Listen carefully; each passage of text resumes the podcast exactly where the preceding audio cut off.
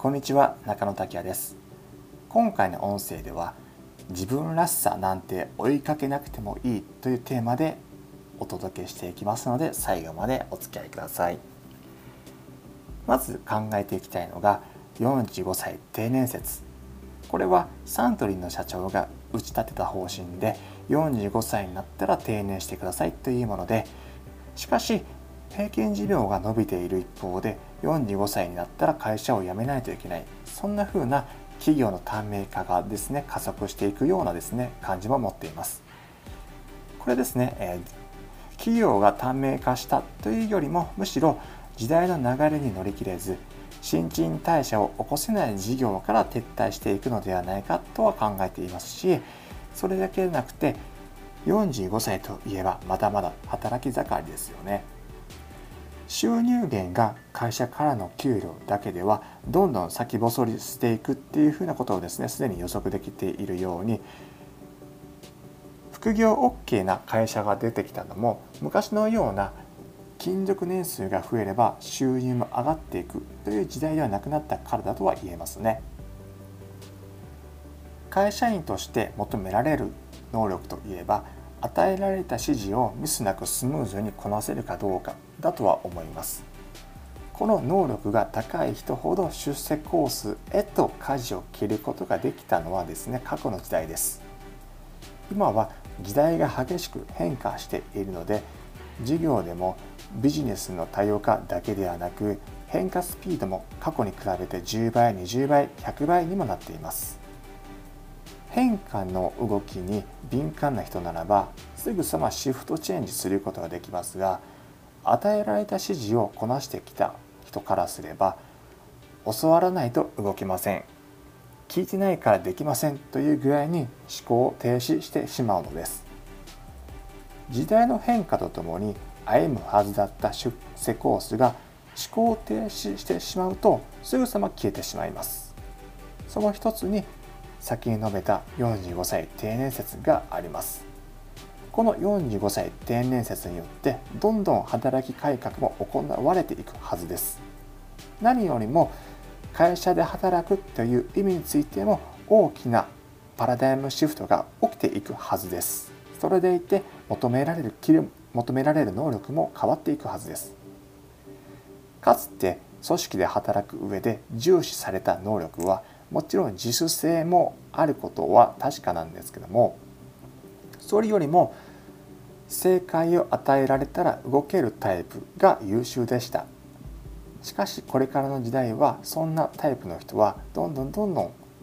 先細れしてしまいます。なぜなら思考停止してしまっているからで今後の時代に必要な能力としては正解を自分で作れるタイプが優秀な人材として活躍していくはずです。例えば正解を与えられたら動けるタイプの人がいざセミナーを学んだり講座を受講した時にぶち当たる壁として正解を自分で作り出せないという壁なんです。これまでは与えられた正解に沿って動ければよかったもののいざ自分でサービスを打ち出そうとしたり自分でブログを書いて集客する時になってしまうと何をどうすればいいのかさっぱり分からなくなってしまうんですね。これまで受けてきたセミナーや講座は確かに人生をデザインするための道具にはなってきます。身につけた知識っていうのはあくまでも道具にしか過ぎません。にもかかわらずセミナー難民やノウハウコレクターと呼ばれている人がこんなに多くいるのはなぜでしょうか自分では変わりたくてセミナーに参加したはずが3日経って元の自分に戻ってしまうのはどうしてでしょうか？それは自分で正解を作る能力を磨ける環境にいなかったということもその理由の一つだとは思います。ノウハウに振り回されるのではなくノウハウを道具として使うことでその奥に潜んでいる本質をつかむことができるはずです。その本質とは自分で正解を出せる人にしか姿を表してくれません。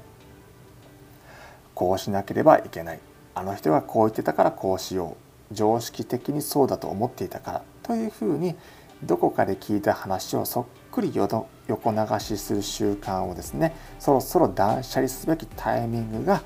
時代の転換期とともにやってきているのではないでしょうか。この断捨離を行うことで自分で正解を作るための素地土台が出来上がります。これは人によってもちろん個人差はありますが生きてきた年数だけ断捨離しなければいけないものは多くなりますし経験が多ければ多いほど捨てて捨てざるものも増えてしまいます。だからこそ自分は横流ししかできないのかなどと自分自身を卑下する必要は一切ありません。なぜならば人の数だけ物語があり人の数だけ価値がありからです。さらに正解を与えられていると動けてしまう人はこんな素晴らしいスキルを持っているはずです。それは空気を読めてしまう。伝達を正確にできる。上下関係をわきまえている。周りから信頼を置かれているといったいろんな素晴らしいですねスキルを持っているはずです。そのスキルを人生をデザインすべく今度は起業したり新しいことに挑戦するという時にですね聞いた話を横流しするっていうことは大してですね必要ではありません。ついつい正解を求めてしまうっていう人は確かに伝達を正確にできてしまう人に間違いありません。しかしこの正解を自分で作っていくとなればまた違った能力も必要なんです。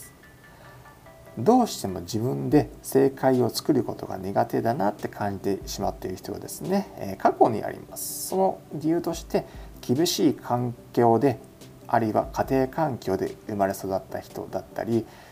ルールが厳しいところで育ったっていう風な本当にいろんな経験をしてきた人っていうのも少なくはないです。だからこそ自分が出した正解よりも誰かの出した正解に沿った生き方を強いられてきたそんな生き方をずっと続けてきたからこそですね、えー、自分で答えを出すっていうことに少し躊躇してしまうかもしれませんね。自分だけが経験してきたことを自分にしか経験できなかったことを世の中へ発信すること自体が自分で正解を作ることなんです。セミナーで教わったことを伝えるよりも自分の経験を伝えることこそが自分らしさではないでしょうか。自分らしく働くといっても何もせず収入が収入が入ってくるわけじゃありませんよね。これは言わなくてもわかるはずです。自分を経験自分の経験を伝えることで誰かのお役に立てることでそこでビジネスが成り立っていけばそれこそが自分らしく働くことではないでしょうか。またブログでも SNS でも自分らしさを感じる文章人間味を感じる文章にこそ集客できるブログということになりますからセミナーや講座で学んだことだけを横流しするだけではなくそれだと非常にもったいないです。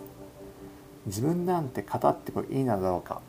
自分が言ってもいいないいのだろうかというふうなことを一切考える必要はありません。なぜならば世界に自分という存在はたった一人しかいないということをそんな絶対的な自信さえあれば大丈夫です。正解を探すよりも正解を作る人にこそ人生をデザインする権利が与えられます。今回のテーマは自分らしさなんて追いかけなくてもいいというテーマで考えていきました。今回の音声はここまでです。概要欄にえ僕のホームページにもですねいろんな記事がありますしメルマガでもですね今回のテーマに取り扱ったことをさらに深い内容をお届けしておりますので是非聞いてみてください。それでは最後までお聴きくださりありがとうございました。他の音声でもですねお付き合いいただければ幸いです。それではまた。